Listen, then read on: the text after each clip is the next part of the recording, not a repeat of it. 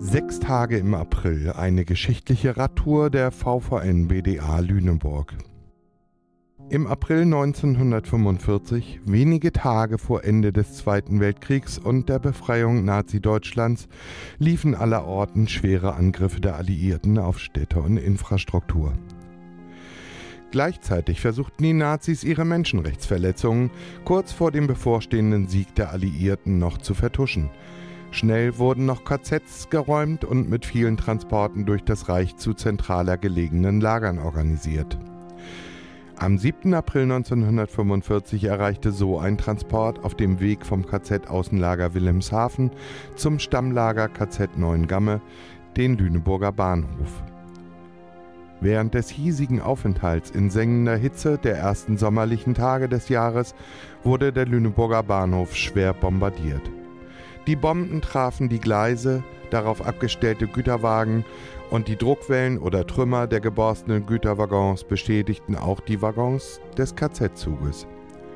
Einige KZ-Gefangene wurden dabei sofort getötet, andere konnten sich aus den beschädigten Güterwaggons ins Freie retten. Diese Geschehnisse vom 7. April und den darauffolgenden Tagen widmet sich eine fakten- und kenntnisreiche Fahrradtour der Vereinigung der Verfolgten des Naziregimes Bund der Antifaschistinnen der Kreisvereinigung Lüneburg, die jetzt zum zweiten Mal stattfand. Wir waren mit dem Mikro dabei und haben die Stationen der Fahrradtour begleitet. Weitere Informationen und Kontakt zu den Akteurinnen sind über die Webpräsenz der Lüneburger VVN im Internet unter vvn-bda-lueneburg.de abzurufen. Wir befinden uns nun beim Auftakt der Radtour. Im Wandrampark gegenüber dem Lüneburger Museum wurde vor einigen Jahren auf Initiative der Geschichtswerkstatt Lüneburg ein Gedenkort geschaffen. Es ist ein Güterwaggon mit einer kleinen Ausstellung zu den Geschehnissen am 7. April und den darauffolgenden Tagen. Also hallo zusammen, schön, dass ihr alle da seid und Sie hier sind und es doch auch einige mehr sind als im letzten Jahr, als wir zum ersten Mal äh, diese sechs Tage im April uns vorgenommen hatten.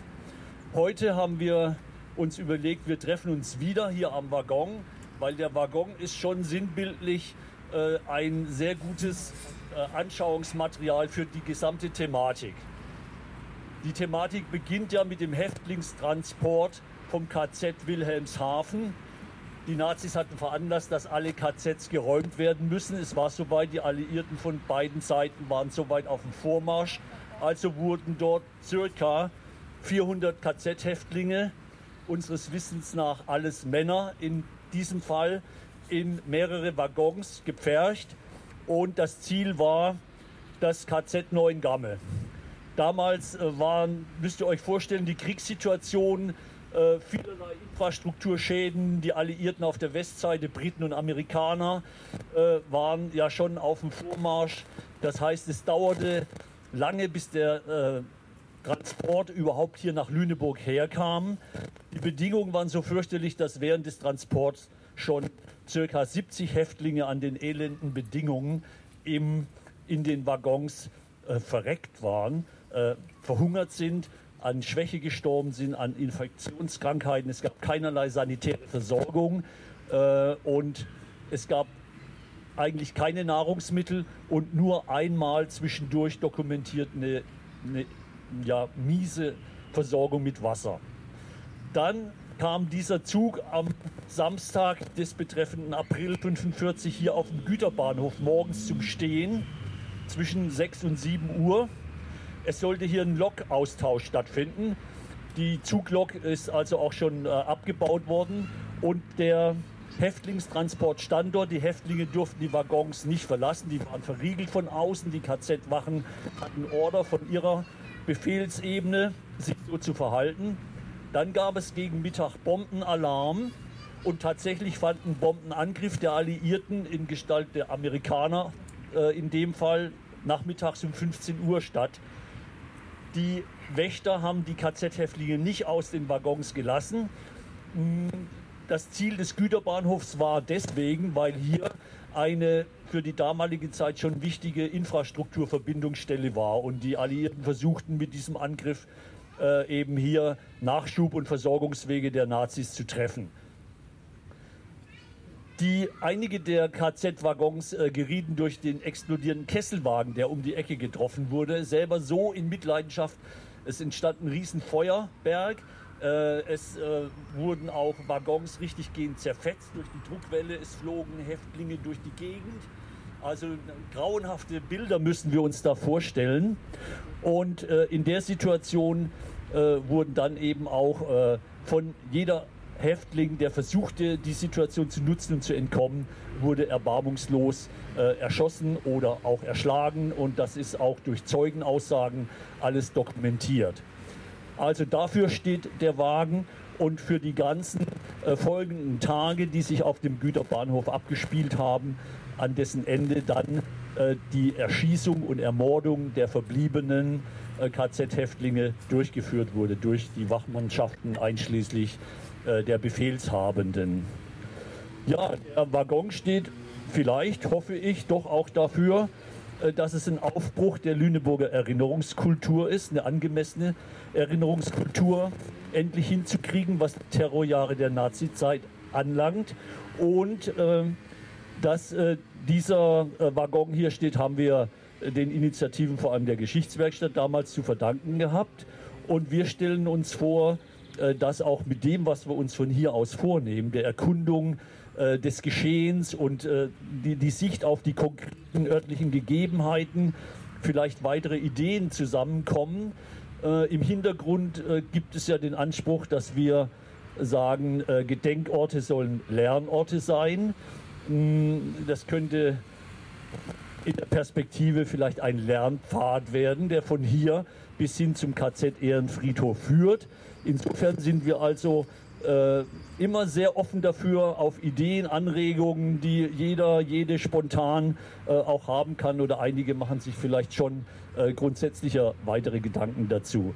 Also das ist das, was wir heute angehen wollen, weil wir denken, wenn wir tatsächlich die Orte aufsuchen, das ist ja alles in Blickweite und in reich, fußläufiger Reichweite, wenn man sich da auf die Situation einlässt, welche Situation damals für die Betroffenen herrscht. Ich glaube, äh, das ist nochmal eine ganz andere Art der Aneignung und man ist selbst anders ausgestattet, darüber zu berichten und andere äh, darüber zu informieren und Interesse äh, zu wecken und vor allem natürlich auch äh, dann zu reflektieren, ja, welche Auswirkungen, welche Schlussfolgerungen hat das für äh, die Gegenwart und die Zukunft. Vielleicht so viel zur inhaltlichen Nun startet die eigentliche Radtour zu den Orten des Geschehens. Es geht zur Friedrich-Ebert-Brücke, die erst in den 1970er Jahren als Verbindung zwischen dem alten Lüneburg und dem damals neu entstandenen Stadtteil Kaltenmoor gebaut wurde und sich weit über die zahlreichen Gleise des Lüneburger Bahnhofs spannt. Sie liegt genau dort, wo die Bombardierung des Bahnhofs und des KZ-Zuges damals im April 1945 geschah. Das waren alles Gleisanlagen, die waren intakt damals. Und als der, Zug hier, hierher kam, der Zug, über den wir reden, der kam aus Süden, aus, äh, aus der Richtung und wollte eben durch Richtung Norden, Richtung Hamburg, Richtung Neuengamme, war die Gleisanlage am Bahnhof auch schon äh, sehr zerstört, weil zwei Wochen vorher schon ein Bombenangriff war, der allerdings mehr auf das Bahnhofsgebäude gezielt hat und die Gleisanlage da zerstört hat. Also deswegen hat sich hier alles gestaut. Hier gab es viele Züge. Damals war es eben so gewesen, dass einmal die, die Versorgungszüge der, der, äh, der Wehrmacht, Wehrmachtstransporte und dann eben auch solche Züge, ähm, Transporte aus, aus Bergen-Belsen zum Beispiel. Gab es noch einen anderen Zug, der dann zwei Wochen später hier stehen geblieben ist, auch auf, auf der Strecke hier stehen geblieben ist mit 2500 Menschen. Da kommen wir nachher nochmal drauf, wenn wir am Friedhof sind. Mit 2500 Menschen da fast zwei Tage lang gestanden hat. Also dieser Zug kam da. Ähm, seit zehn Jahren ist dieser, dieser Güterbahnhof, das Gelände des Güterbahnhofs überbaut mit dem Stadtteil, der Immenaugarten, schöne Wohnungen. Und als sie angefangen haben, das zu bebauen, hat man, ich weiß nicht mehr wie viel, aber mindestens zehn, wahrscheinlich mehr Blindgänger rausgeholt aus dem Areal. Und wenn man jetzt hier weiter äh, bauen würde und noch mal graben würde, würde man wahrscheinlich noch mehr äh, kriegen. Der Bombenangriff damals, der, der, hatte, der zog sich von Norden, fast vom Bahnhof, bis hier nach Wilschenbruch und, und hinter Wilschenbruch. Also Wilschenbruch hatte neulich, stand in der Zeitung, auch noch mal einen Blindgänger gehabt, den sie da ausgegraben haben, weil da irgendein Neubau gemacht werden sollte. So, der Zug kam also wie gesagt von Süden, wollte nach Norden, nach Neuengamme.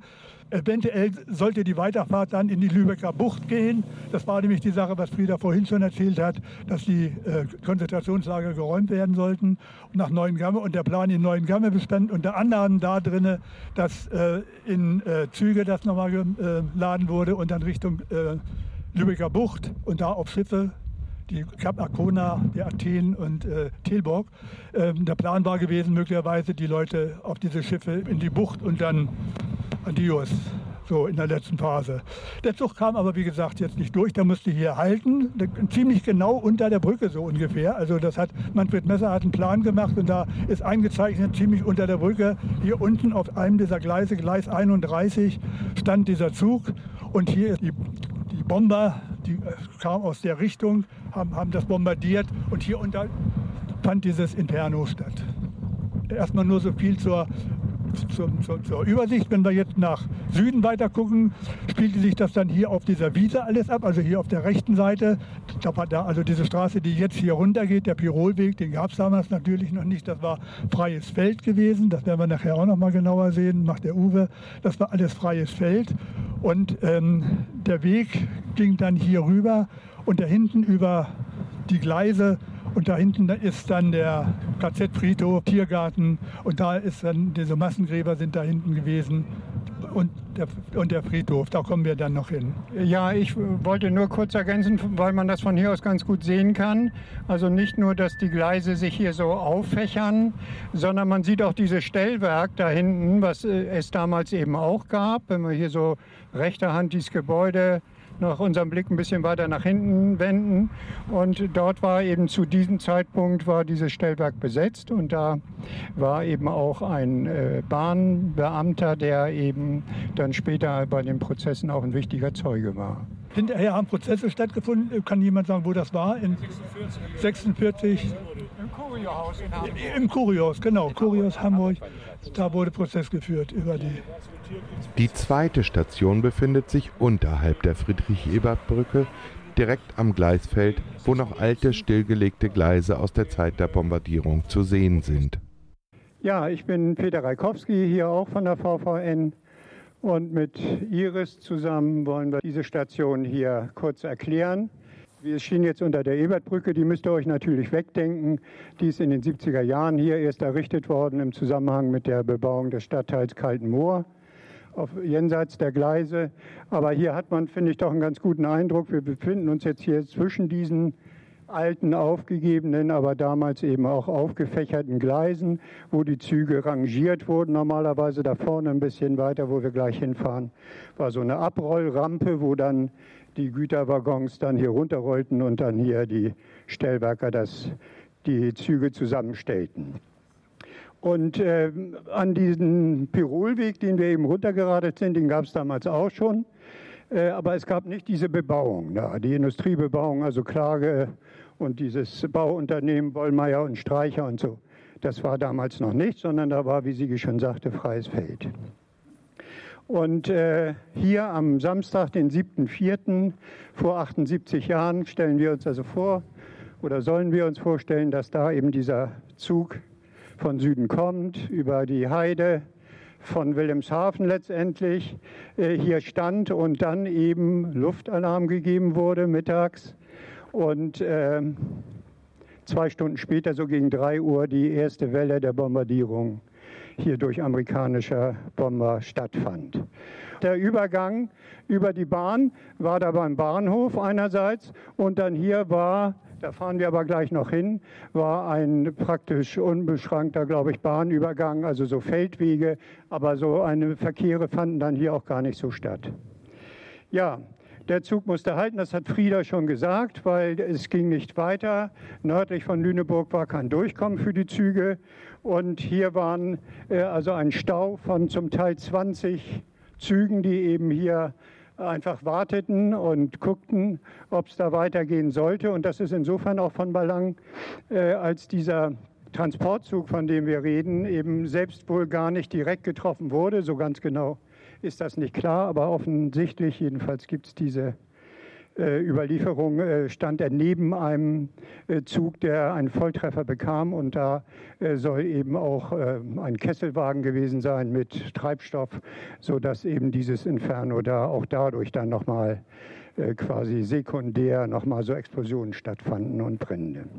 Wilhelmshaven. Wir haben inzwischen auch ein bisschen Kontakt zu Wilhelmshaven. Ich habe selbst in Wilhelmshaven gelebt, fünf Jahre äh, in den äh, 70er Jahren. Und wir, ich war damals auch eigentlich schon politisch aktiv, kann man sagen. Aber wir wussten damals in Wilhelmshaven überhaupt nicht, dass es da ein KZ gegeben hat. Und das ist auch ein bisschen ähnlich wie hier erst bekannt geworden, dadurch dann und auch ins öffentliche Bewusstsein gedrückt, dass eben Überlebende und deren äh, Familienangehörigen und Freunde und so weiter in den 80er Jahren Wilhelmshaven besuchten und sagten, wo ist denn das hier eigentlich und habt ihr denn hier überhaupt äh, gar keinen Gedenkort dafür oder so? Das gibt es inzwischen im äh, Alter Banter Weg, so hieß dieses Lager und so hieß eben auch dieser Weg. Und äh, ja, da kann man auch hinfahren und morgen, äh, wenn das hier offiziell eingeweiht wird, unser Ehrenfriedhof, da sind auch Leute aus Wilhelmshaven dabei. Ja, die kamen daher und äh, wichtig ist äh, mir noch zu sagen, dass quasi diejenigen, die bei der Auflösung dieses Lagers in Wilhelmshaven in den Zug geschickt wurden, dass die schon eigentlich aussortiert wurden, äh, auch tatsächlich aussortiert wurden von den Wachmannschaften des Lagers, weil sie nicht mehr zu Fuß gehen konnten. Sie waren zu schwach dazu. Die anderen wurden, Häftlinge wurden nämlich zu Fuß auf einen sogenannten Todesmarsch geschickt und irrten dann bei Bremerförde und landeten dann bei St. Bostel und so weiter. Äh, also diese Häftlinge, die hier mit dem Zug äh, gefahren wurden, das war eben kein Privileg oder so, sondern es war eigentlich dem Umstand geschuldet, dass sie einfach nicht mehr gehen konnten. Und äh, insofern war also diese äh, Lage während dieser vier Tage, die der Zug unterwegs war, von Wilhelmshaven bis hierher, dass also das äh, nochmal für diese Krankenhäftlinge nochmal schlimmer war als äh, sowieso schon.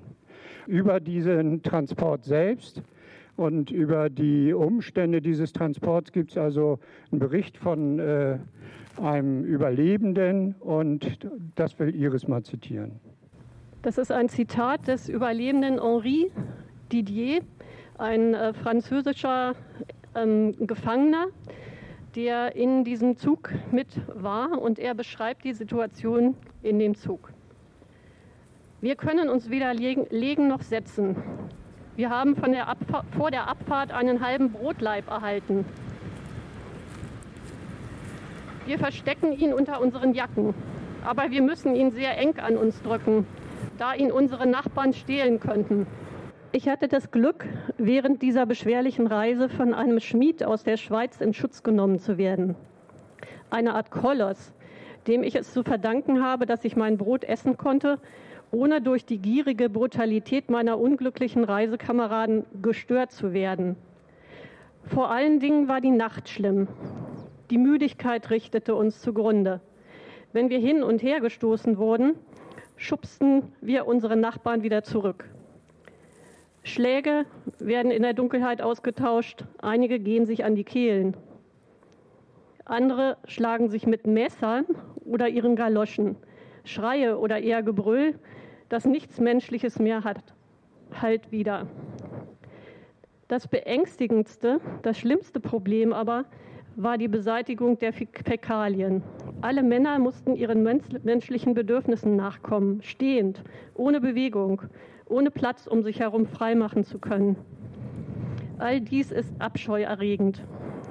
Diese unaussprechbaren Dinge werden blindlings in den Waggons herumgeworfen, was wiederum neue Schreie und neue Schlägereien heraufbeschwört. Wir haben keine Luft, die Atmosphäre ist nicht zu atmen. Der Mensch wird wirklich unter dem Niveau von Vieh behandelt.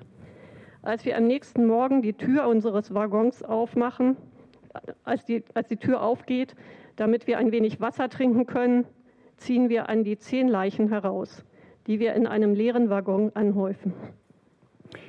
Ja, diese Zahl äh, bezieht sich auf die Situation vor Bremen noch, also der erste Transporttag von Mariensiel bei Wilhelmshaven über Oldenburg nach Bremen. Wir haben äh, die Zahl gelesen, dass als der Zug dann hier ankam, die Zahl der Toten allein während des Transports schon auf 50, rund 50 so gestiegen sei.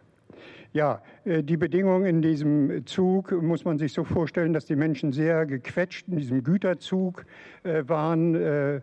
Äh, es wird die Zahl von 100 in einem Waggon genannt und für die Wachmannschaft, für die Marinesoldaten und diesen einen SS-Mann, von dem häufig die Rede ist, gab es dann einen fünften Waggon, den die also selber für sich belegt hatten.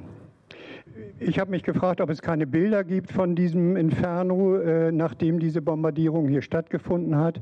Und äh, die einzigen Bilder, die zumindest ich kenne, das sind Luftaufnahmen von der britischen Luftaufklärung, die nach diesem Angriff dann dieses Gebiet hier abgeflogen sind. Und man sieht, ich gebe das hier gleich mal rum, man sieht also viele Bombentrichter, man sieht die Gleise, aber es ist aus sehr hoher äh, Höhe aufgenommen und man sieht auch Rauch und äh, Züge stehen, aber äh, richtig zuordnen, denke ich, kann man das nicht. Und deshalb gebe ich gleich noch zwei äh, Bilder hinterher, weil diese Lüneburger Situation jetzt gar nicht so äh, eine Ausnahme äh, bildeten, denn in Celle und in ganz vielen Bahnanlagen und Bahnhöfen hat Ähnliches stattgefunden. Hier allerdings war das, aber das war, glaube ich, in Celle auch so, eben mit diesem eine besondere Tragödie durch diesen Häftlingstransport, der an diesen Wehrmachtsversorgungszug angekoppelt war. Denn in, der, in Bremen ging es nicht über die Weser, da musste die ursprüngliche Lok da und der ursprünglichen Waggon stehen bleiben. Und jenseits, also auf unserer Seite der Weser, äh, wurde das dann einfach an so einen Wehrmachtsversorgungszug angekoppelt. Hier ist unsere Kenntnis, dass sie mitgeführt wurden, die Leichen, und dass die dann letztendlich auch hier natürlich waren bei der Bombardierung und dann mit auf das freie Feld gekommen sind und wahrscheinlich dann auch in diesen Massengräbern verscharrt worden sind. Ja, insgesamt äh, gehen wir davon aus, das ist äh, ursprünglich die Zahl gewesen an die 400, die da in Wilhelmshaven quasi eingeladen oder wie soll ich sagen, wurden. Äh, und das dann während der Fahrt, da schwanken die Zahlen, einige sagen auch 90, also die quasi während des Transports schon an Schwäche und an äh, Nahrungsmangel und an diesen mörderischen Bedingungen des Zugtransports äh, zu Tode gekommen sind. Dann welche, die hier bei der Bombardierung zu Tode gekommen sind. Das ist ja auch die Tragik, dass eigentlich diese Bomben, die zur ja, letztendlich zur Befreiung auch äh, mit beitrugen und führten, dass sie in diesem Falle eben äh, für einige Häftlinge auch den Tod brachten. Wichtig ist mir aber dabei zweierlei. Erstens, äh, dass die Zeit zwischen Luftfliegeralarm äh, und der tatsächlichen Bombardierung zwei Stunden betrug und äh, dass sich auch äh, die, ein großer Teil dieser Wachmannschaften dann hier in der Umgebung sozusagen versteckt hat oder in Sicherheit gebracht hat und dass das aber für die Häftlinge eben nicht galt. Sie hätten ja die Waggontüren aufmachen können. Das ist eben nicht geschehen. Das finden wir schon ist ein Teil dieses Verbrechens. Und äh, das Zweite ist eben die äh, Geschichtsüberlieferung, dass hier in Lüneburg das hinterher immer so dargestellt wurde, natürlich äh, um sich selbst da auch reinzuwaschen, so dargestellt wurde, als seien diese Häftlinge dann alle durch die Bombardierung zu Tode gekommen. Und als Beispiel für diese Art Geschichtsschreibung habe ich, kann ich hier zitieren Herbert Ahlers, der hat 1960, also noch vor äh, der bekannten Schilderung von dem Herrn Pless, er hat 1960 eine Chronik des Zweiten Weltkrieges 1939 bis 1945 herausgegeben und diese Chronik hat sage und schreibe 73 Seiten. Und auf Seite 37 sagt er in fünf Zeilen, ein bei Wilschenbruch abgestellter Eisenbahntransport mit 500 Insassen des Konzentrationslagers Altengamme erhielt mehrere Volltreffer.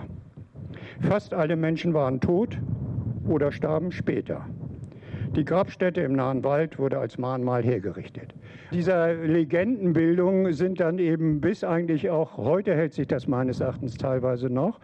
Äh, eben diese Geschichte war so, äh, die armen Menschen standen hier im Zug und dann wurden sie getroffen von amerikanischen Bomben und ja, wir Lüneburger haben damit eigentlich nichts zu tun.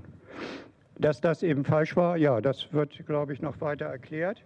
Die Menschen, die da, nachdem diese Bomben hier gefallen sind, Manfred sagt immer, es waren 70 Kilo Bomben, aber was die anrichten können, das kann man ja auch auf diesen Bildern sehen aus Nordheim oder aus äh, Celle. Das ist so ein koloriertes Bild und man sieht immer, wie diese Eisenbahnschienen verbogen sind, wie diese Bombentrichter äh, sich in die Erde gewühlt haben.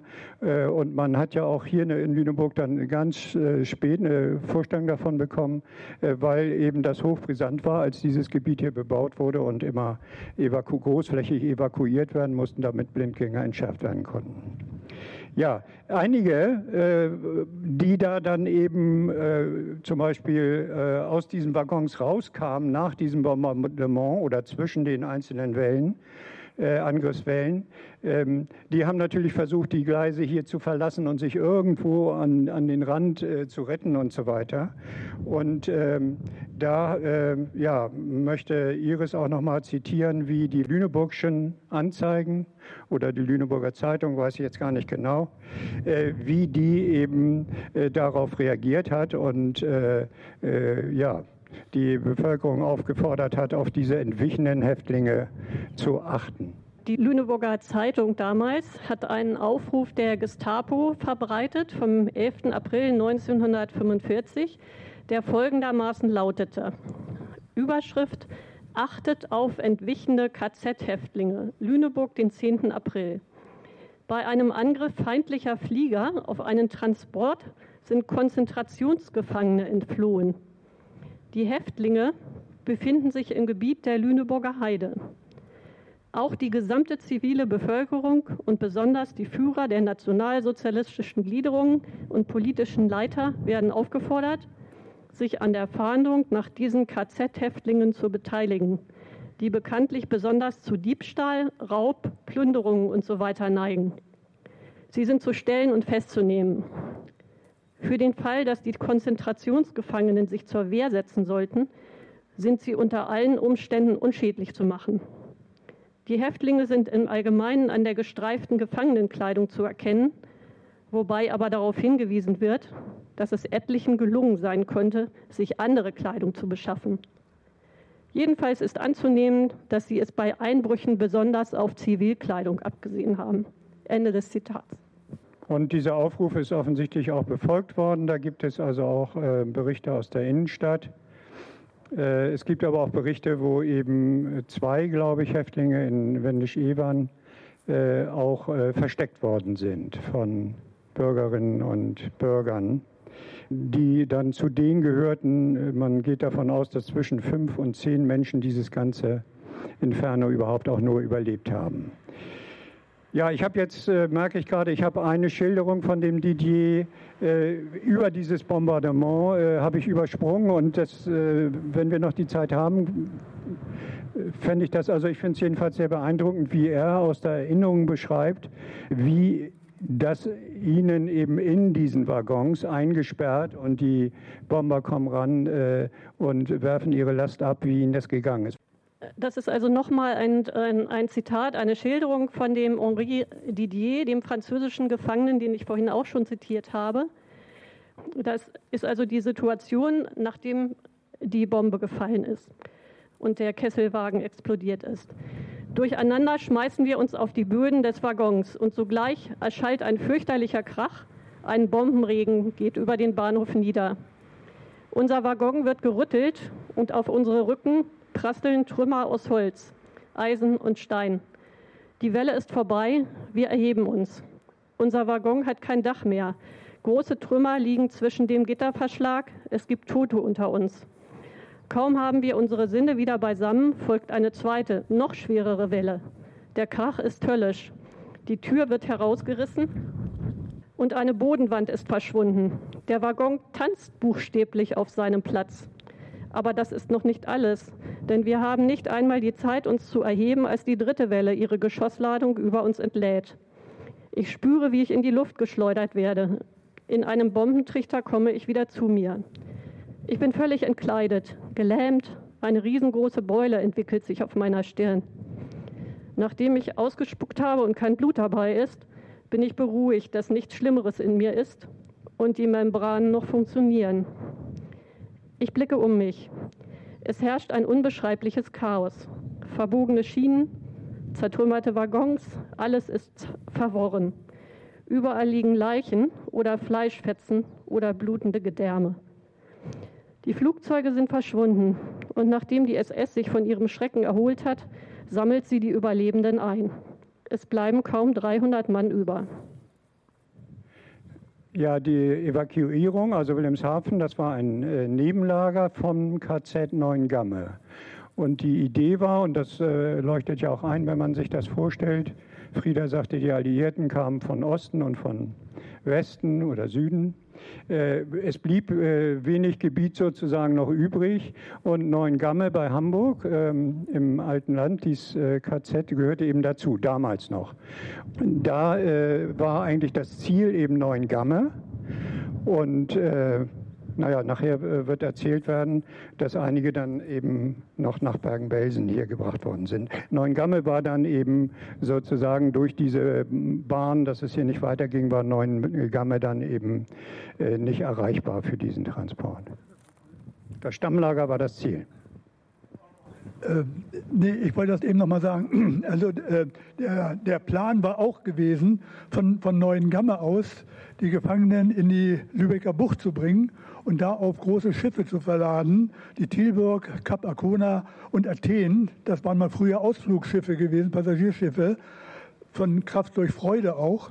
Und ähm, die Leute da drauf zu, zu bringen, ein schwimmendes KZ zu machen und in die Bucht raus äh, zu schicken mit der Option, dass sie dann da versenkt wird. Und die, die äh, Schiffe wurden eben vorher schon angegriffen von englischen, glaube ich, oder US-amerikanischen Fliegern. Äh, die waren nicht gezeichnet als, als Krankentransporte oder sowas, genauso wie der Zug ja auch nicht gezeichnet war als ein Krankentransport oder Lazarettzug, sondern eben als, als äh, Militärfahrzeug äh, so. Und äh, ja, da ist das dann passiert, dass die dann da bombardiert wurden, die Schiffe, und dabei dann eben unter, also dann ums Leben kamen, aber eben auch ähm, der Plan gewesen ist, diese Schiffe zu versenken. Ja, ähm, das betrifft dann eben diejenigen, nicht hier in Anführungsstrichen jetzt unsere Häftlinge, von denen wir mal äh, reden, sondern diejenigen, die auf den Todesmarsch auch geschickt wurden. Die sind zum Teil dann in der Lübecker Bucht ertrunken. Welches Bild hatte die Bevölkerung von äh, KZ-Häftlingen? Sicherlich äh, hatten sie, äh, oder ich vermute mal, äh, sie hatten eben den Eindruck, das äh, seien Kriminelle und sie seien auf jeden Fall nicht ohne Grund äh, im KZ jedenfalls, dachten bestimmt viele so. Und vielleicht war schwang auch äh, Angst damit, jedenfalls den Mut zu haben, äh, nicht nur Mitleid zu haben, sondern den Mut auch zu haben, äh, denen zu helfen, weil das ja auch Konsequenzen für die Helfenden haben könnte. Das muss man sich ja klar machen. Noch funktionierte ja der Nazi-Unterdrückungsapparat und noch gab es die äh, Gestapo und so weiter. Äh, also ja, wer den äh, hatte, zum Beispiel eben, ich erzählte ja von diesem Ehepaar, glaube ich, da aus Wendisch-Evern, äh, da kann man ja nur wirklich ähm, ja, Hochachtung haben wenn, wenn äh, Menschen sich das getraut hatten.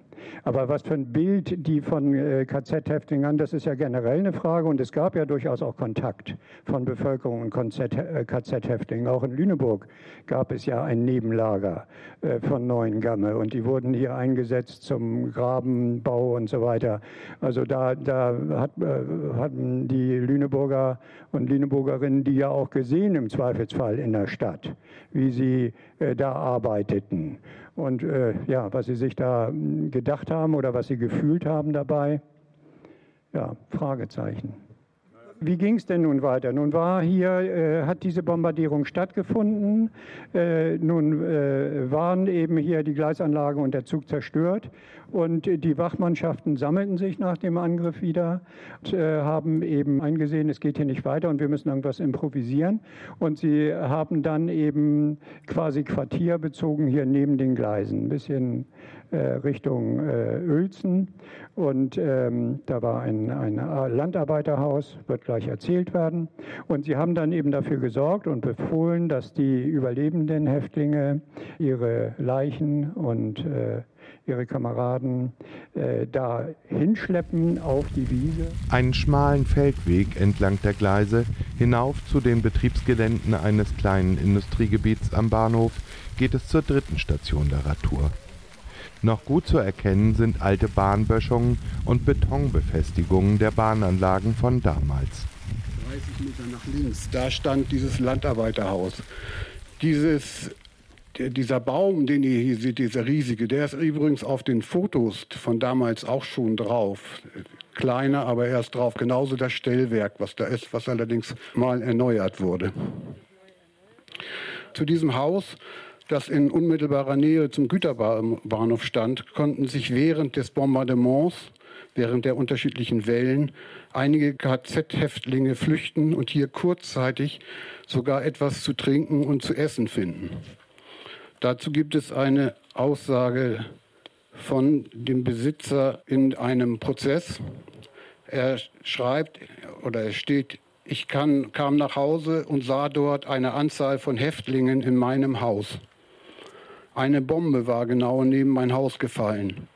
Ich kam heran, ich hatte kurz vorher ein Schwein geschlachtet und sie hatten zu essen. Dann kamen die Wachen und haben die Männer zusammengetrieben. Ich wollte ihnen Wasser geben, aber die Wachmänner sagten mir, ich solle es bleiben lassen. Sie wurden zusammengetrieben. Keiner durfte sich rühren. Wenn einer sich bewegte oder aufstand, wurde er sofort erschossen. Einer, ein Wachmann, verteilte Brot und ein Häftling bekam keins ab. Er ging zu dem Wachmann und bat ihn darum, woraufhin der Wachmann ihn anschrie und schlug, bis der Mann zu Boden stürzte. Es war kalt und nass, und wenn sie sich bewegen wollten, um sich aufzuwerben, wurden sie von den Wachen geschlagen. Wenn sie sich erleichtern gehen wollten, mussten sie auf allen Vieren gehen. Ich packte meine Sachen und ging zum Haus meines Schwagers dass die Situation in diesem Haus, auf, wie gesagt, auf den Bildern seht ihr, dass das vollkommen abgedeckt ist, sicherlich von diesem Bombeneinschlag, der da in unmittelbarer Nähe stattgefunden hat. Nach der Entwarnung, nach der dritten abgeschlossenen Bombardementwelle, nach der Entwarnung kamen die Soldaten zurück und trieben dann sämtliche Überlebende und alle, die noch irgendwie gehen konnten, auf die angrenzende Wiese bzw. das Feld also wo wir jetzt hier stehen.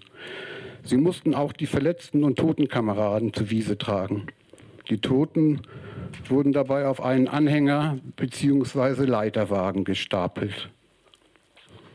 Wieder eine Aussage in einem Prozess. Ich ging zurück, weil ich Angst hatte, das kriegen wir nicht genau hin, worauf sich das bezieht allgemein. Als ich schließlich zurückkam, war neben meinem Haus ein Anhänger der mit Menschen beladen war. Ich glaubte, dass die meisten tot waren, weil an der Seite viel Blut herunterfloss. Der Anhänger war nicht bewacht. Da stand niemand. Die Wachen waren in meinem Haus. Sie sangen und tranken Schnaps. Trotz dieser Situation gelang es einigen KZ-Häftlingen zu fliehen und sie flohen in alle Himmelsrichtungen, so auch in die Stadt. Bis auf zwei Geflüchtete, so meine Informationen, die ich gelesen habe, den Albert de Clark und Roger Garot, wurden jedoch alle Häftlinge wieder gefasst. Von den verletzten Häftlingen wurden dann 22, circa 22, können auch 25 gewesen sein, in die medizinische Abteilung des Gerichtes gebracht. Sie wurden dort später am 10.04., ohne es zu ahnen, in ihren Tod entlassen. Die Häftlinge, die nicht fliehen konnten oder die wieder gefasst wurden, mussten auf der Wiese um ihr Überleben ringen. ihnen, wurden ihnen Decken und Kleidung unter Schlägen abgenommen. Iris hat dazu noch eine Ausführung. Das ist nochmal ein Zitat des äh, Gefangenen Henri Didier. Man bringt uns zu einem nahegelegenen Feld. Es ist uns verboten, uns zu erheben. Und als einer von uns sich diesem Befehl widersetzt, ertönt ein Schuss. Der Mann setzt sich für immer nieder. Unsere Bewacher nehmen etwa 20 Männer mit sich und gehen einer unbekannten Henkersarbeit entgegen. Nach einer Stunde kommen sie wieder, leichentragend. Dann gehen sie wieder weg. So fahren sie fort, bis kein einziger Körper am Angriffsort mehr liegt. Wir verbringen eine sehr schlechte Nacht. Alle ohne Kleidung, wie wir sind. Wir zittern vor Kälte. Da am nächsten Morgen zahlreiche Toten zu verzeichnen sind, Kranke, die die Nacht nicht überstanden haben, entkleiden wir diese, um ihre Kleidung zu haben, die uns wenigstens ein wenig aufwärmt. Wir verbringen zwei Tage an diesem Ort, an dem wir keine Nahrung bekommen. Die Häftlinge mussten hier tagelang auf der Wiese liegen und bekamen kein Wasser, kein Brot, keinen Schutz gegen Nässe und Kälte und natürlich keine medizinische Versorgung. Wer seine Notdurft verrichten musste, musste sich hierzu kriechend einen Platz suchen. Wer aufstand, wurde von den Wachen erschossen. Hierzu heißt es von Johann Ratzka, einem Stellwerksmitarbeiter hier in Lüneburg, der in diesem Stellwerk gearbeitet hat, was da hinten stand und was auf den Bildern noch gut zu sehen ist. Als die Nacht kam, wurde den Häftlingen unter Schlägen und Prügel die letzten Decken und Kleidungsstücke weggenommen. So mussten sie die ganze Nacht dort sitzen in der bitteren Kälte. Die schlimmste Zeit war aber um 10, 11 oder 12 Uhr nachts, als ein Schreien, ein Wimmern und Heulen ertönte, wie von Hunden. Aber es kam von sterbenden Menschen. Jeden Morgen, sehr früh, ging der Wachmann dann herum und erschoss die Menschen, die noch lebten, sich aber nicht mehr bewegen konnten. Sie bekamen nichts zu essen und sobald jemand versuchte, ein Stück Brot vom Boden aufzuheben, wurde dies als Akt des Diebstahls gesehen und der Mann wurde geschlagen. Durch diese Behandlung ließ man sie verhungern. Wie sollte es weitergehen mit den Häftlingen und äh, was sollte geschehen? Der verantwortliche SS äh, Offizier, der dabei war, SS-Obermaat war er, glaube ich. Übrigens der einzige SS-Mann in der äh, Bewachermannschaft wollte äh, einen Lastwagen besorgen, um die Häftlinge nach Bergen-Belsen zu bringen. Der erste Lastwagen fuhr tatsächlich auch schon am 8.4. nach Bergen-Belsen und tatsächlich am 10.4. fand ein zweiter Transport mit Häftlingen statt. So kamen insgesamt 130 bis 140 Menschen äh, nach Bergen-Belsen. Sie dürften die Hoffnung gehabt haben, damit der Hölle zu entfliehen. Sie wechselten jedoch nur die Hölle, die eine Hölle gegen die andere. Der am 8.4. aus Bergen-Belsen kommende Ambulanz-SS-Unterscharführer, dessen Namen wir nicht wissen, tatsächlich nicht wissen und er ist auch nicht irgendwie dokumentiert, bisher jedenfalls nicht. Also hätte sich eigentlich um, um die Ambulanz und die Versorgung der, der Kranken und Verletzten kümmern sollen. Äh, was er allerdings tat, er sorgte dafür, dass ein Befehl ausgestellt wurde, wohl in Rücksprache mit dem Lager, ein Befehl zum Erschießen der Häftlinge. Diesen Befehl leitete er weiter an den SS-Mann Jepsen der, wie gesagt, für diesen Transport verantwortlich war. Und Jepsen verlangt die schriftliche Ausführung dieses Befehls, aber die bekam er nicht. Es blieb bei dem mündlichen Befehl und am, so sind dann tatsächlich am 11.04. die noch hier verbliebenen, auf der Wiese lebenden, liegenden, äh, Gefangenen erschossen worden. Äh, ein Polizist war vermittelt Zeit, äh, Zeuge davon. Und äh, er sagt, oder ihm wird so gesagt, auf seinem Nachhauseweg sah er die Häftlinge am Nachmittag des 11.04. noch lebend auf dem Feld. Am nächsten Tag wurde gemeldet, alle erschossen. Wobei die spätere Exhumierung auf viele Ermordungen mit Gewehrkolben schließen ließ. Also nicht erschießen, sondern erschlagen. Die Details und Sachverhalte hierzu wurden im Zuge der Prozessnachforschungen erhoben. Da seht ihr auf, der, auf den Fotos auf äh, Bild 7 und 8 genau diese Stelle, in, also wurden Nachforschungen gemacht, wo auch diese Erschießungen stattgefunden haben. Und man sieht auf diesen, auf diesen Fotos so eine Hand und die zeigt auf diese Risse hier und diese Einschusslöcher in, den, in dieser Mauer. Und da hinten sieht man das auch nochmal. Und äh, es ist also tatsächlich so der authentische Ort der Erschießung, der hier stattgefunden hat. Später wurden die, äh, die Leichen dann äh, abtransportiert und wurden äh, einen Kilometer weiter in einem Massengrab beigesetzt. Wir machen noch ein, ein, ein, ein kurzes Zitat von Gahut. Ja, ich wollte noch einmal etwas sagen zu einem, der im Zuge des Bombenangriffs im Bahnhof, im Güterbahnhof entkommen ist. Das ist der Roger Garut, der Franz, ein französischer Gefangener. Der ist, ähm, war ein Mitglied der französischen Resistance und ist äh, 1944 dort verhaftet worden und nach Neuengamme gebracht worden und dann eben in dieses Außenlager ähm, Wilhelmshaven gekommen und dann infolgedessen dann auch auf den Transport. Von ihm liegt ein Bericht im französischen Nationalarchiv in Paris über seine Flucht vor. Und der konnte halt beim zweiten Angriff der feindlichen Luftwaffe entfliehen, konnte den Bahnhof verlassen und in dem Chaos, das infolge der Bombardierung da ähm, entstand, sich ähm, verbergen, vom Bahnhof, Bahn, Bahndamm herunterrollen und sich verstecken, um dann später den nahen Wald zu erreichen. Er selbst äh, schilderte seine Verfolgungsgeschichte 1990 in einem Brief an einen ähm, deutschen, an einen Lehrer und an dessen Schulklasse. Und er schrieb damals, von da an begann eine bewegte Reise, eine abenteuerliche Reise, eine wahrhafte Odyssee. Ich verließ die Menge und traf auf ein Kommando eine Gruppe französischer Kriegsgefangener. Ich erklärte ihnen meine Situation und sofort halfen sie mir.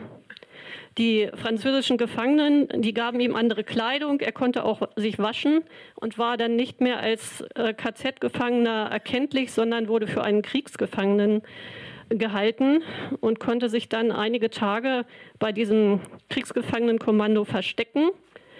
Man hatte ihm auch Papiere ähm, gegeben, sodass er dann durch diese glückliche Situation bis in einen unbekannten Vorort von Lüneburg äh, kam. Und da schreibt er, es war früh am Morgen, ich war völlig durchgefroren, ich hatte Fieber wegen einer Bronchitis und Durchfall, ich war sehr geschwächt und völlig verzweifelt. Und so klopfte ich beim Menschen an. Als die Frau mich sah, ließ sie mich ohne zu zögern und ohne etwas zu fragen eintreten. Sie stärkte mich, sie bot mir ein Bett an und verwendete alle denkbare Mühe und Sorge, die mein Zustand erforderte.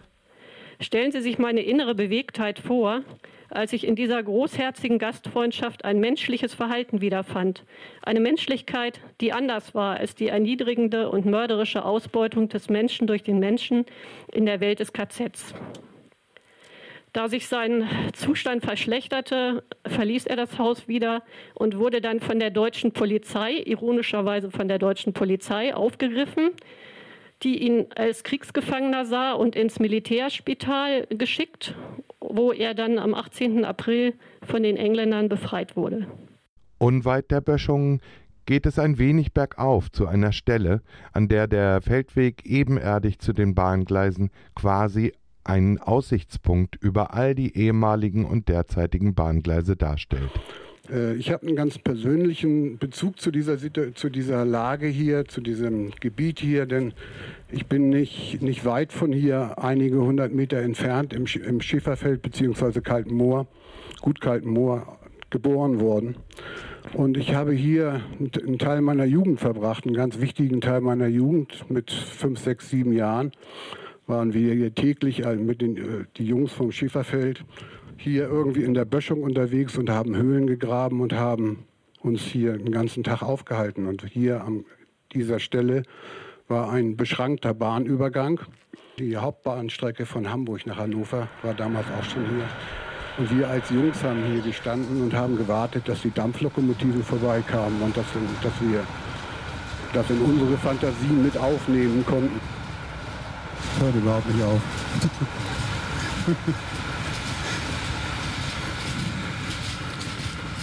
also so lange waren, so lang waren die Züge nicht zu meiner Jugendzeit. Aber was ich sagen wollte, ist, so, wir haben hier gespielt, wir haben auch dieses, dieses Areal hier bespielt. Keiner hat uns irgendwie was dazu gesagt. Wir haben nichts davon erfahren. In dem Alter ja vielleicht auch noch nicht so unverständlich, aber auch heute noch ist dieses Areal eigentlich nur wenigen bekannt. Es ist zwar der KZ Ehrenfriedhof eher bekannt, aber dieses Areal nicht. Und von daher ist es ganz schön für mich auch hier zu stoppen und zu sagen, hier hat es stattgefunden, hier ist es passiert. Und das Schweigen, was ansonsten verbreitet wird über diese Zeit und über diese Sachen, das Schweigen zu durchbrechen. Das finde ich schön, dass ihr da seid. Danke. Der Lindwurm aus 30 Fahrrädern mit ihren interessierten Zuhörerinnen bewegt sich nun weiter über die sogenannte Topfkickerbrücke, einer gewundenen Fußgängerbrücke über die Gleise, hinein in den Lüneburger Tiergarten, einem ausgedehnten Waldgebiet im Osten Lüneburgs. Hier wurden nach dem Massaker an den KZ-Gefangenen in hastiger Eile Massengräber ausgehoben und die Ermordeten von den Nazis verscharrt. Die, die, die zwei Massengräber äh, gegraben wurden am 11., am 10. oder 11. Und zwar hier in diesem Waldstück hier. In diesem Waldstück wurden erst französische Kriegsgefangene verpflichtet, hier ein Massengrab auszuheben. Die haben das aber dann abgelehnt, haben sich geweigert, weiterzuarbeiten. Und dann wurden Zivilarbeiter wurden dann hierher gebracht und die mussten das dann fertigstellen, das Werk. Das waren also zwei langgezogene, wie irgendwie hier in dem Wald, zwei langgezogene Massengräber, ein Meter tief ungefähr oder Meter 50 tief ungefähr, wo die dann einfach reingeschmissen wurden, damals die Leichen und zugedeckt. Ich habe mal hier ein paar Fotos wo es dann, also das war eben im April, am 11. April, am 12. April sind, das, sind die hier hergebracht worden mit einem Trecker von da unten, da, wo wir rübergefahren sind über die Brücke, da war früher der Bahnübergang gewesen, der direkt durchging, so da, über die Gleise. Und dann wurde von da mit einem Trecker von der Kronbrauerei, habe ich gelesen, von der Kronbrauerei mit einem Hänger haben sie das dann hier, also die Toten dann hier hochgebracht und in die Gräber. Diese Gräber waren, hätten gemeldet werden müssen, als die, als die Engländer die Stadt hier befreit haben, am 16. oder 18. am 18. April. Es wurde aber nicht gemeldet. Dieses, dieses Massengrab oder diese beiden Massengräber wurden den Alliierten, den, Besieg, den Siegern jetzt in dem Fall, ähm, nicht gemeldet.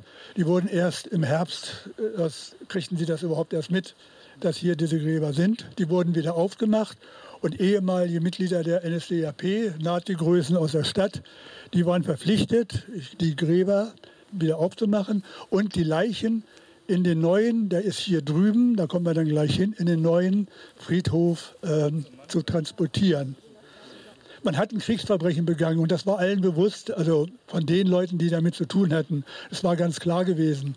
Und äh, sie mussten ja möglichst schnell, musste schnell gehandelt werden und dann hat man das eben so gemacht. Das hat man nicht nur hier so gemacht, man hat Massengräber an vielen Orten, wo es äh, Lager gab, beziehungsweise wo äh, Transporte irgendwie dann äh, gestrandet sind, hat man Massengräber gehabt. Die hat man im Glücksfall hat man sie gemeldet und wurden auch gefunden. Und es gibt heute immer noch Stellen, wo noch, wo noch äh, Gräber, Massengräber noch gefunden werden sozusagen. Also was gar nicht unbedingt bekannt gemacht wurde damals und äh, von daher heute noch nicht. Also die Frage, Verbrechen, dem, dem, konnte man sich noch nicht stellen damals. Wollte man sich nicht und konnte man sich stellen. Und dann muss man ja nicht vergessen, der Krieg war noch nicht zu Ende. Es war ja, es war ja Mitte April und äh, am, am 8. Mai war ja dann erst offiziell dann der Krieg zu Ende. Also von daher fand das Ganze ja unter nationalsozialistischen Gesichtspunkten statt, was hier stattgefunden hat. Weiter geht es zur letzten Station im Lüneburger Tiergarten, dem Gedenkfriedhof Tiergarten, auf dem nach dem Krieg die sterblichen Überreste der ermordeten KZ-Gefangene auf Befehl der britischen Besatzungstruppen etwas würdiger bestattet wurden. Ihr kennt also den Friedhof, also die noch nie hier waren, so. Ja? als Rhododendronpark zugewachsen, große Bäume standen hier und alles bepflanzt mit, mit Rhododendronbüschen. Keine Grabreihen zu sehen, keine Grabnummern, nichts, was darauf hingedeutet hätte in der Zeit jetzt, also vor 20, vor 10 Jahren noch, dass hier ein Friedhof ist. Ah ja, okay. Gut. Also der Friedhof ist ähm, 19, äh, 2019 ist er fertig geworden in der, in der Umgestaltung, so wie er jetzt ist. Bis dahin war er eben, was ich gerade zeigte, das Foto, sah er so aus. Man konnte, wenn man auf dem Weg vorbeiging, konnte man ihn kaum sehen. Und ähm, hier waren auch noch große Bäume, genauso wie hier ringsum, die Kiefern. Und eben ganz hoch mit zwei Meter oder zwei Meter fünfzig hohen Rhododendronbüssen. Es gab keine Grabmarkierungen, man wusste nicht, wo irgendwo was ist. Und es sah nicht aus wie ein Friedhof. Es sah aber schon mal aus wie ein Friedhof. Und zwar können wir mal rumgeben dann. Und zwar so, als von, von drüben, von den Massengräbern, die ausgehoben werden mussten, ja, und hier neu, das war ja schon vorbereitet, von Wilhelm Holtermann, glaube ich, war das gewesen. Also waren schon vorbereitet 256 ähm, Grabstellen. Das heißt, 243 waren von den KZ-Häftlingen, die in dem Zug umgekommen waren, beziehungsweise in, dieser, in diesen sechs Tagen. Und es waren nochmal elf äh, jüdische Leute. Und zwar ist dann zwei Wochen später hier auf der Strecke sind wahrscheinlich mehrere Züge gegangen, Evakuierungszüge. Aber eben ungefähr zwei, zwei Wochen später ist ein Zug hier eben stehen geblieben, zwei Tage mit 2500 Menschen. Da sind natürlich auch viele umgekommen. Und ähm, da sind dann elf oder zwölf, ist nicht ganz klar, jüdische Leute dann hier mit beerdigt worden. Und es wurden noch zwei sowjetische Kriegsgefangene oder Zivilarbeiter, russische äh, Zivilarbeiter die auf dem Bahnhof bei dieser Bombardierung damals am 22. Februar ähm, geplündert haben sollen. Die wollten sich was zu essen nehmen aus den kaputten Waggons. Das, das hieß dann eben plündern und so. Sich am reichsdeutschen Eigentum äh, vergehen. Die wurden auch erschossen und die wurden dann hier auch noch mit begraben. Und dadurch ist dann die, die, die Zahl von 256 KZ-Häftlingen zustande gekommen, die einfach hier so draufgeschrieben wurde. Ähm, der Friedhof ist so angelegt geworden, habt ihr gesehen, also als, als äh, ja, kirchliche Einrichtung sozusagen mit dem Hochkreuz. Die einzelnen Gräber waren mit äh, Holzkreuzen gezeichnet. Und es stand drauf, so gut, äh, wenn es bekannt war, standen die, die Gefangenennummern mit drauf. Die Namen waren bei den wenigsten bekannt gewesen. Also man muss sich das auch vorstellen, es war ja äh, noch Kriegszeit gewesen sozusagen. Und ähm, und man hatte, man hatte sich nicht die Mühe machen können oder auch nicht die Kapazität gehabt, hier das wirklich zu klären, welche Menschen liegen hier. Also das konnte man noch nicht machen. Äh, das passierte dann erst 1951. 1951 wurden die Grabreihen alle nochmal geöffnet und die um die einzelnen Leichen zu identifizieren. Das war das Ziel. Gemacht haben das ein französischer und ein, und ein deutscher Gerichtsmediziner, die in der, im Mai, glaube ich, im Mai 51 das hier gemacht haben, also ging über längere Zeit.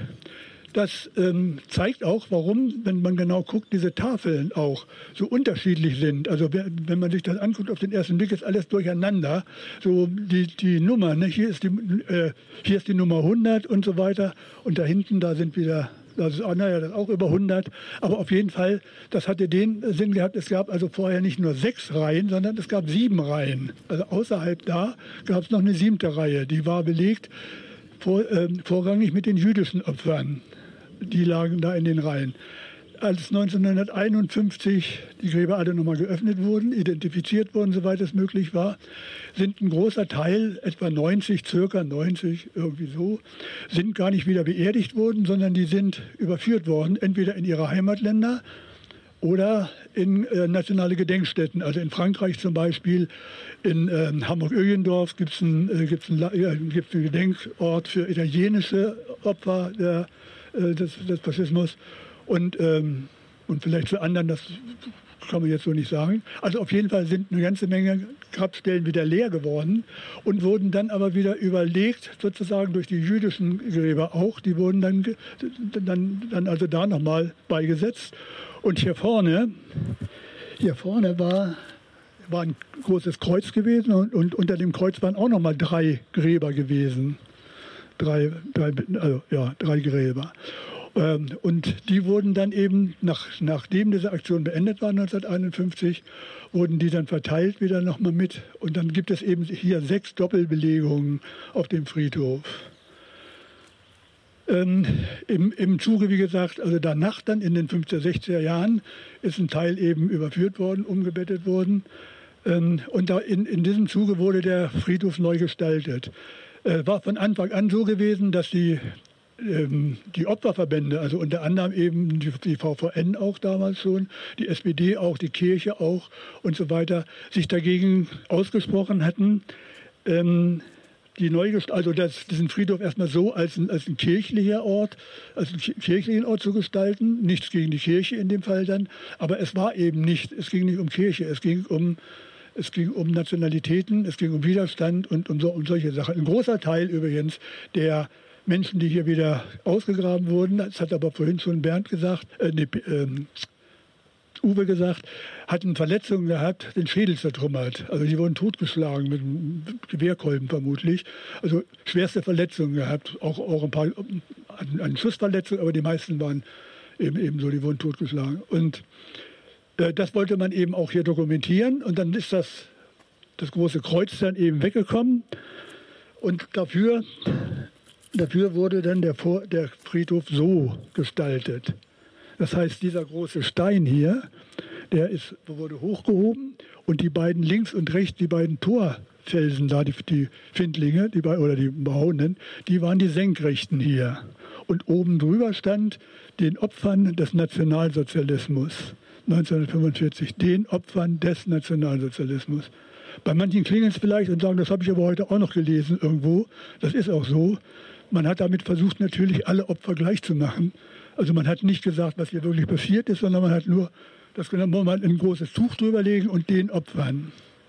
Ähm, auch dagegen, hier sieht man noch ein bisschen, dass also freie Flächen, ihr könnt das rumgehen lassen, ja, freie Flächen sind. Ähm, die, wurden dann, die wurden dann weggenommen, die freien Flächen.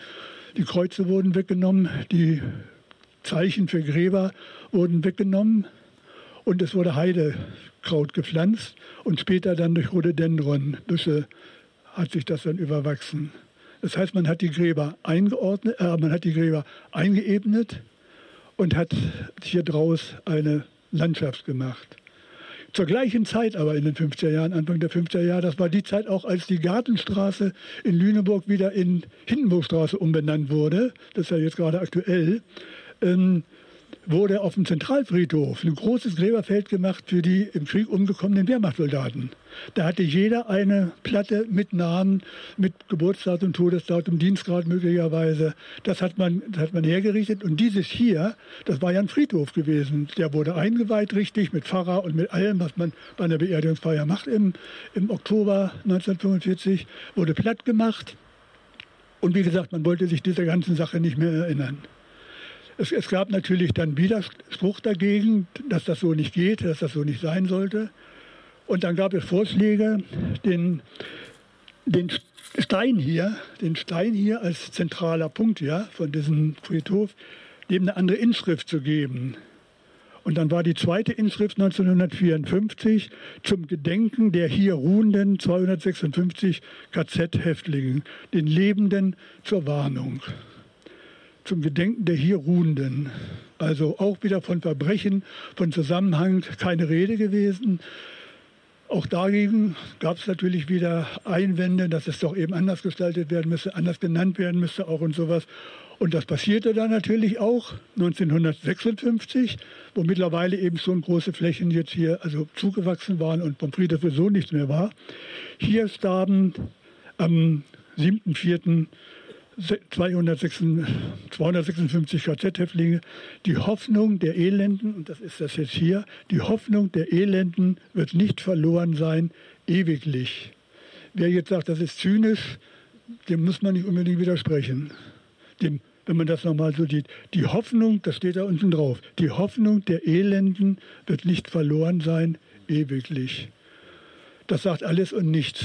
Ähm, aber zu bedenken ist nochmal, oder, oder, oder erwähnenswert ist nochmal, dass dieser Stein ja, der hatte ja eine andere Inschrift gehabt, eben die erste, nicht? den Opfern des Nationalsozialismus. Der wurde hinten abgeschlagen und wurde dann neu gemacht. Also der kriegte eine neue Inschrift und dann eben nochmal eine neue Inschrift. Also der, diese Inschrift ist jetzt die dritte Inschrift auf diesem, aber seit 1956. Und als es darum ging, die Neugestaltung des Friedhofs und dass hier auch die Sprache darauf kam, da kriegt man überhaupt keine Resonanz. Dass man möglicherweise noch eine andere Inschrift oder diesen Stein wegnimmt und da statt was anderes. Es gab Vorschlag gleich in den 50er Jahren schon von äh, VPN oder von anderen, von SPD glaube ich auch, eine äh, Statue hier hinzumachen. Das gab sogar schon einen Entwurf von irgendeinem, von irgendeinem Künstler, der es gemacht hatte, wollte man hier aufstellen. Aber das wurde weggewischt damals in der Zeit und ähm, damit wollte man sich nicht beschäftigen.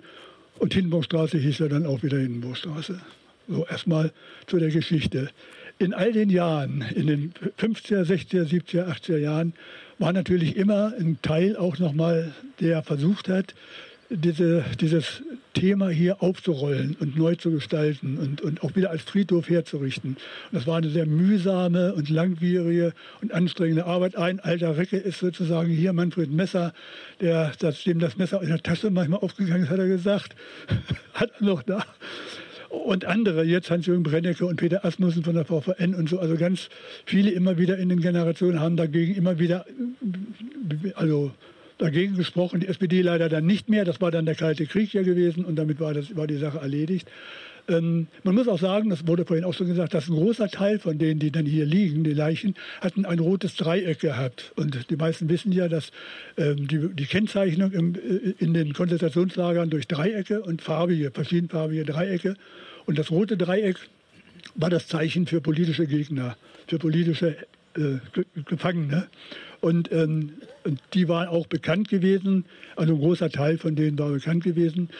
Ähm, man hat sich dann aber dagegen entschieden, die hier mit auf die Tafeln zu nehmen, weil man nicht genau wusste, wer ist wirklich da ein Widerstandskämpfer gewesen und was heißt das und so. Und, aber man hat sich nicht durchringen können, sozusagen auf dem Friedhof in irgendeiner Form hier oder da oder irgendwie ein rotes Dreieck zu machen als Zeichen eben für diesen politischen Widerstand, der großer Teil von diesen 256 Menschen hier geführt wurde. Mit der Wiederöffnung der Gräber 1951 ist die Sache mit den Reihen so passiert, dass es nämlich angefangen wurde mit der ersten Reihe. Die hat man wieder ausgegraben, hat, die, hat ein Zelt aufgebaut und hat die versucht dann eben zu identifizieren. Hat dann die zweite Reihe genommen, das war dann der letzte da hinten, hat die, hat die dann genommen, hat dann die dritte Reihe genommen und hat dann die, die, die sechste Reihe genommen. Und dann die dazwischen. Darum sind die so unterschiedlich jetzt äh, sortiert. Und man hat eben in den einzelnen Gräbern, in, in, in einzelnen Reihen, wie zum Beispiel eben hier oben nochmal eine 5 und da eine 4 und da eine 3 und eine 2 mit reingemacht. Das waren dann eben die Grabstellen auch, die hier oben waren oder die jüdischen Gräber. Die jüdischen Gräber wurden also auch nochmal aufgemacht, obwohl das ja gegen gegen die Totenruhe sozusagen des jüdischen Glaubens äh, entspricht. Aber das war dann eben so gewesen. Und die jüdischen Gräber wurden dann, das sind elf mittlerweile, die wurden dann hier mit einsortiert. Also das heißt, da unten sind zwei, vier und in der mittleren Reihe hier da unten auch nochmal. Und das sind dann die Gräber, wo jetzt keine, äh, nichts Blühendes drauf ist.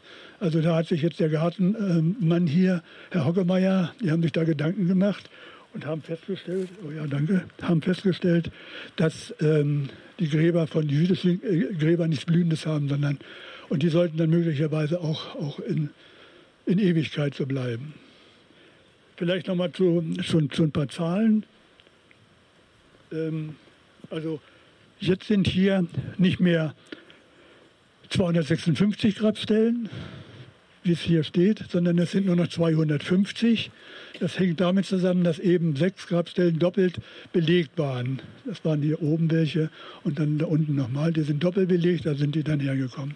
Das ist eine ganze Menge, also ähm, 115 Gräber sind namentlich bekannt. Man wusste also, dass 100, also von 115 Toten, ob man die teilweise hier noch liegen, teilweise aber auch umgebettet wurden, die Namen kennt man. Man kennt darüber hinaus aber noch 32 Namen. Und die sind jetzt hier, das ist ganz neu jetzt hier seit, seit vorgestern. 32 Namen, die als Namen bekannt sind. Das waren, das waren, äh, das waren Opfer gewesen dieses Verbrechens. Aber man kann sie nicht den einzelnen Grabnummern zuordnen. Und die sind ja bisher, die sind ja nicht auf den Stelen mit drauf, weil auf den Stelen sind ja nur die, die in den, in den Gräbern sind, sondern die sind in den Gräbern, wo dann eben steht, Name unbekannt. Man weiß aber nicht, wer und man weiß auch nicht, ob sie leer sind möglicherweise. Also das kann man, das müsste man alles nochmal wieder ausgraben und müsste es mit Sonnen und alles sowas, aber das steht überhaupt nicht an. Also von daher, von daher ist es so. Hier vorne ist nochmal zum Schluss jetzt, hier vorne ist nochmal eine Grabplatte. Also einmal ist die Platte ganz neu jetzt mit den 32, die namentlich bekannt sind, aber nicht auf den, auf den Tafeln mit erschienen. Und hier ist eine ganz traurige Geschichte mit verbunden, die vielleicht Manfred Messer erzählen könnte. Oder ich kann anfangen. Ich kann anfangen, das ist, hier sind zwölf Namen, zwölf jüdische Namen drauf. Und da ist eine Frau, die, die, die hier drauf steht, Emanuel Goldschmidt, also Martha Emanuel Goldschmidt. Das war eine, eine Familie, eine Hamburger Familie, orthodoxe Juden, hatten acht Kinder, sind von Hamburg aus, ich weiß nicht wann, nach Bergen-Belsen geschafft worden als jüdische Familie. Bergen-Belsen war zu der Zeit möglicherweise auch noch dieses Austauschlager gewesen. Man hatte Vorstellungen gehabt während des Krieges, dass wenn man, wenn man KZ-Häftlinge freilässt, dass man dann eigene Leute auch aus Kriegsgefangenschaft, zum Beispiel sowjetischer oder französischer, auch freikriegen könnte. Also man hat dann erstmal da welche, welche gelassen. Diese Familie Goldschmidt ist dann auch in diesem Lager gewesen. Und das Lager wurde dann aber Bergen-Belsen wurde dann 1945, sollte auch geräumt werden. Und dann ging eben ein Zug auch im April mit 2500 Menschen, wo wir ja vorhin schon gehört haben, die dann auch mal zwei Tage da äh, auf dem Bahnhof festgesessen haben. Ist hier durchgegangen, mehrere andere Züge vermutlich auch. Aber von diesen Zügen, da sind dann eben zwölf, zwölf Leichen, jüdische Leichen, sind dann eben rausgebracht rausgebracht worden, lassen wir lieber liegen, rausgebracht worden. Ähm, Dankeschön. Und ähm, unter anderem war in diesem Zug auch die Frau gewesen, Martha äh, Goldschmidt, Emanuel Goldschmidt, mit drei ihrer Kinder. Der Vater ist im Lager mit äh, drei Kindern umgekommen. Ähm, und die Mutter ist eben mit den Kindern noch hier bis zum Bahnhof gekommen. Äh, die Mutter ist verstorben dann in diesem in diesem Transportzug, die wurden raus und wurden irgendwo da äh, verbuddelt. Und äh, die Kinder, zwei Kinder haben es geschafft äh, bis, bis zur Befreiung. Ich weiß nicht genau, wo der Zug dann befreit wurde. Der Zug, wo der befreit. Was? Tröbitz in Sachsen. Tröbitz in Sachsen, da war dann die Endstation, da konnte er dann befreit werden. Oder die, also die dann noch lebten, können befreit werden. Ja, 500. 500 Tote, ja. 2500, 500 Tote, ja. Ähm, so, jetzt durch, durch Zufälle, die, die Familie, die Überlebenden haben versucht herauszufinden, wo ihre Mutter, also die Kinder, haben versucht herauszufinden von, von Israel aus. Die sind dann nämlich in den 50er Jahren, Anfang der 50er Jahre sind sie von Hamburg nach Israel bezogen, sind emigriert und sind dann da geblieben. Haben versucht aber herauszufinden, wo ist ihre Mutter geblieben. Und da gab es dann von, von, von hier auch ähm, Bestrebungen gewesen, das rauszufinden, welche Leute sind hier beerdigt worden oder sind aus diesen Zügen rausgekommen. Und dann ist dieser Name Martha Emanuel Goldschmidt aufgetaucht. Und da gab es dann mehrere Zusammenhänge, wo vielleicht Manfred mehr weiß, weiß ich nicht. Auf jeden Fall führte das dann dazu, dass diese Familie, die Überlebenden, die Kinder, die beiden, und dann, und dann die, die Enkelkinder und Urenkel vermutlich schon, von Israel 2011 hierher gekommen sind und hatten diese Platte mitgebracht und wollten, also und haben Erde vom, vom Tempelberg mitgebracht als ähm, ja, Symbol, Symbol für die Beerdigung. Hatten mit, mitgebracht und wollten das eben, das, das hier niederlegen und wollten das Grab ihrer Mutter, ihrer Großmutter so weiter sehen. Und es war aber 2011, das, ihr habt das erste Foto gesehen, alles überwachsen hier. Es gab keine Grabreihen und es gab keine Grabnummern und es gab keine, keinen Grabplan und gar nichts. Und die kamen hierher und Manfred hat hier versucht, mit den Leuten den, diese Zeit zu verbringen. Und die wollten natürlich gern sehen, wo liegen unsere, wo liegt unsere Mutter. Und es war eben nicht zu finden. Das war die Geschichte dieser Platte. Und die hatten mitgebracht dann, die hatten mitgebracht eben noch elf andere Namen. Von denen sie wussten, dass sie in dem Krieg waren. Und überhaupt vielleicht noch mal ein Wort zu den ganzen Namen. Die Namen waren ja nicht im, im, äh, in den 50er Jahren bekannt oder so, sondern die Namen sind in den ganzen Jahrzehnten, haben sich angesammelt sozusagen. Informationen zwischen Archiven, zwischen Gedenkstätten und so weiter wurden ausgetauscht. Es wurde eben ganz viel über diese Gefangenennummern eben gefunden, nicht von Namen her, sondern von den Gefangenennummern.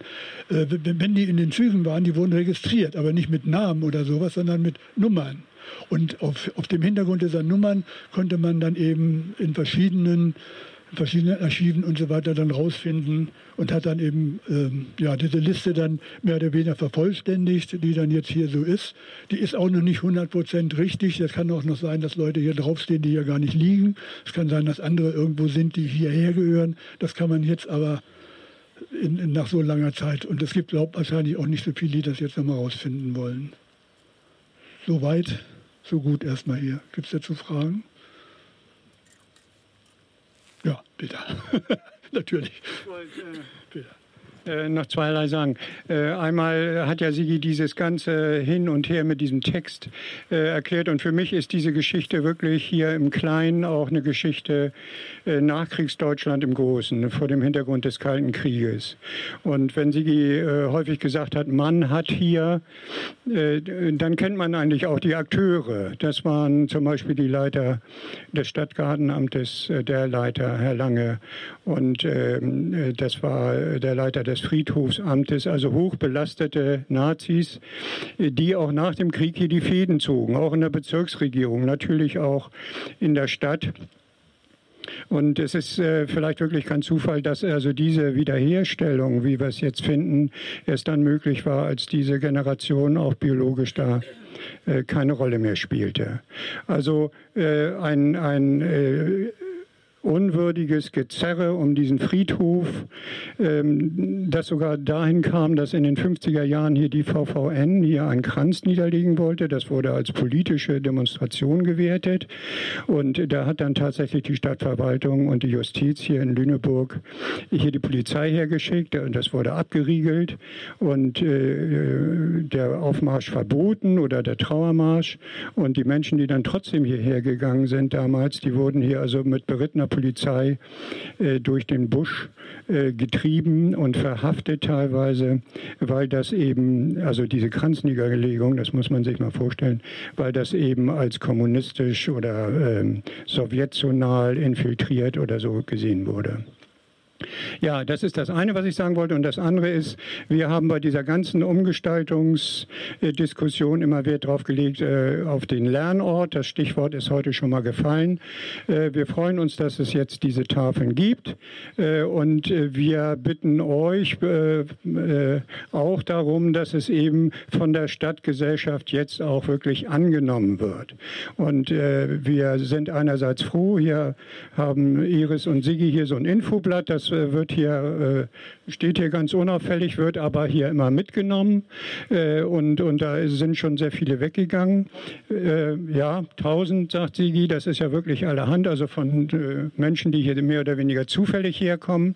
was mich persönlich, ich bin Lehrer gewesen, was ich eben, ja, verbesserungswürdig finde, ist eben, dass die Lehrer, Lehrerinnen hier von Lüneburger Schulen äh, das hier mehr annehmen, dass hier auch junge Leute herkommen, dass sie äh, erfahren, was passiert ist äh, und ähm, dass ähm, das mehr eingebunden wird, diese Gedenkstätte, dass es also äh, auch lebendig äh, für die jungen Menschen im Unterricht wird. Da könnt ihr ja vielleicht auch äh, ein bisschen dazu beitragen oder Reklame dafür machen in der Lehrergewerkschaft oder in den Kollegien. Ja, das wäre so unser Wunsch dazu. Das wollte ich noch sagen. Wofür steht die Abkürzung VVN? Achso, äh, ja, die VVN, BDA, so heißt das immer. Äh, Sigi hat ja schon gesagt, äh, dieser rote Winkel ist also die, sozusagen dieses Zeichen kommt hier auch und die äh, Streifen der Häftlingskleidung. Äh, das ist die Vereinigung der Verfolgten des Naziregimes. BDA kam dann später dazu, Bund der AntifaschistInnen.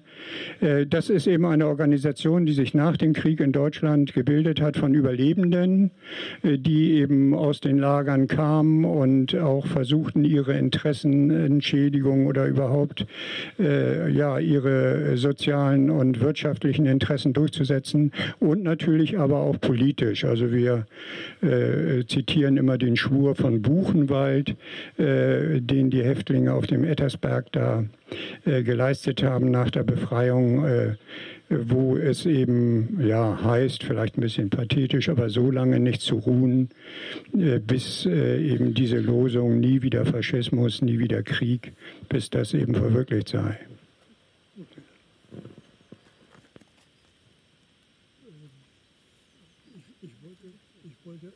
Ich wollte eigentlich nur sagen, so die, die Zeit der Kritik an der Stadt ist jetzt im Grunde genommen erstmal gelaufen. Der Friedhof ist jetzt gut umgestaltet, ist auch, wird ja auch jetzt eingeweiht. Und jetzt gucken wir, wie, wie der angenommen wird jetzt weiterhin als Lernort und wie das weitergeht. Also deswegen äh, war ein langer Weg gewesen und jetzt ist morgen, wird hier gefeiert sozusagen oder gedacht. Und da seid ihr alle wieder eingeladen. Okay. Abschließend wollen wir noch einige Teilnehmerinnen zu Wort kommen lassen, die uns sagen, was sie von dieser Radtour mitnehmen. Ja, ich fand es sehr beeindruckend ähm, und sehr bedrückend tatsächlich auch, mhm. die Schilderungen, gerade auch die ähm, Erinnerungen äh, der wenigen Überlebenden. Ähm, das, das ist einem schon oder mir sehr nahe gegangen. Mhm. Ähm, und ich war hier noch nie. Ich okay. kenne das überhaupt nicht. Von daher war das für mich sehr informativ. Mhm. Wie immer Betroffenheit und Entsetzen über das, was war und Erleichterung darüber, dass es im Moment in einem vernünftigen Rahmen ist. Aktuell nehme ich auch immer mit, dass es andere Orte der Welt gibt, wo der Umgang mit solchen Situationen erst noch bevorsteht. Und ich habe Angst, dass es wieder schief geht.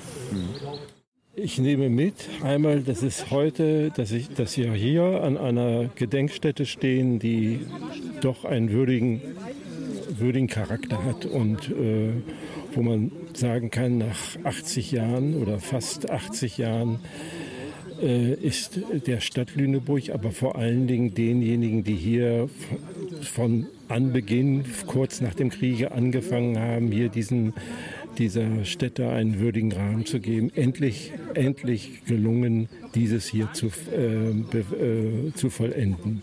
Und da ist für mich gilt ein großer Dank an VVN und andere äh, nicht, staatlich, äh, nicht staatliche Organisationen, die hier sich engagiert haben. Und das, ich bin sehr beeindruckt und ich finde es außerordentlich schön. Ja. Mhm. ja.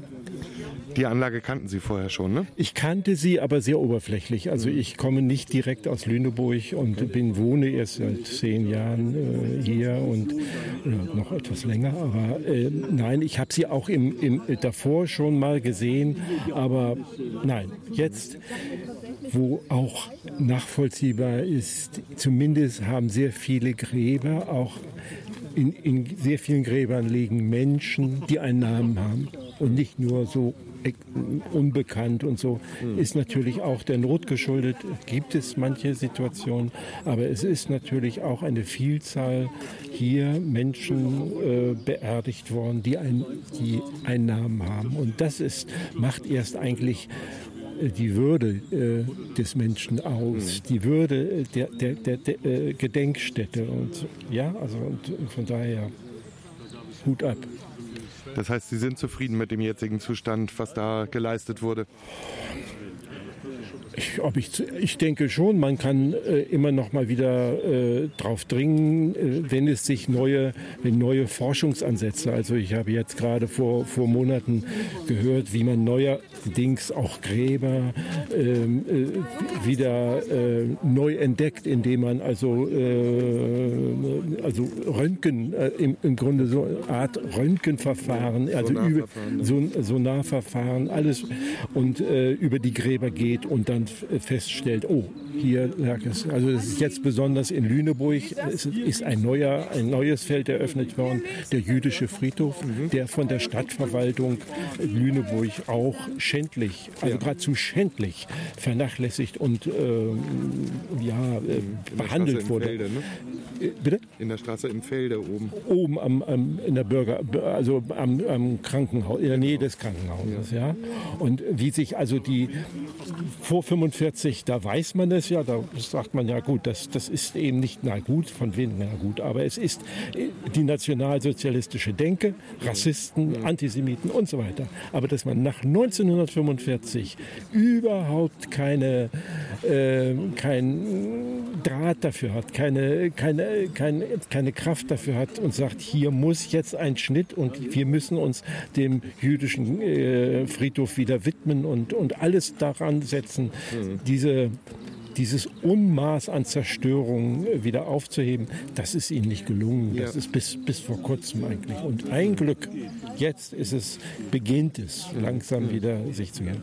Und das sehe ich jetzt so in diesem Zusammenhang. Und ja. da habe ich, denke ich schon, da hat auch Peter Rakowski recht, wenn er mit, also wirklich hier den Klage die beklagt, was, wie, wie die Stadt Lüneburg sich über Jahrzehnte, nicht über Jahre, sondern Jahrzehnte verhalten hat. Ja? Ja. Das sagte eine Teilnehmerin vorhin auch. Erschreckend ist der Nationalsozialismus, aber genauso erschreckend ist die Kontinuität danach. Ne? Ja, die Kontinuität zwar in einer anderen, nicht in einer anderen Denke, aber eine Kontinuität. Ach, am besten man vergisst es. Hm. Ja, das hm. Vergessen und das da wegtuschen, wegradieren. Ja. Und es hat 20, 30, 40 Jahre gedauert, bevor man überhaupt anfing, da sich mit dieser Sache zu beschäftigen hm. und, und wieder, wieder aufzunehmen. Ja? Und, und von daher, also ist das, hat das also meine volle Unterstützung, meine volle Sympathie. Ja. Bitte, bitte.